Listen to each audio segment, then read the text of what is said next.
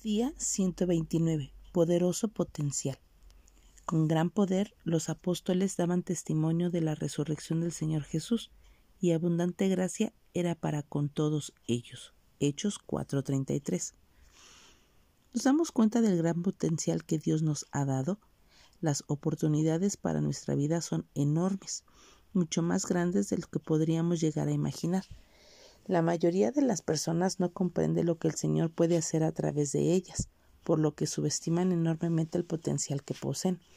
Como resultado se engañan, logran menos de lo que podrían y no tienen sueños suficientemente grandes.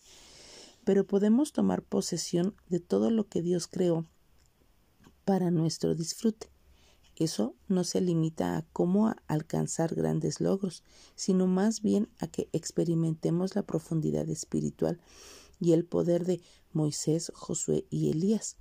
Con el Señor podemos aferrarnos a una relación satisfactoria, fructífera y transformadora de la historia que pocos individuos experimentan, no porque Dios limite la disponibilidad, la presencia o su autoridad divina, sino porque pocos se comprometen a conocerlo en una intimidad y comunión tan profunda. Usted no puede o no tiene por qué perder su potencial y puede conseguir todo lo que Dios le tiene.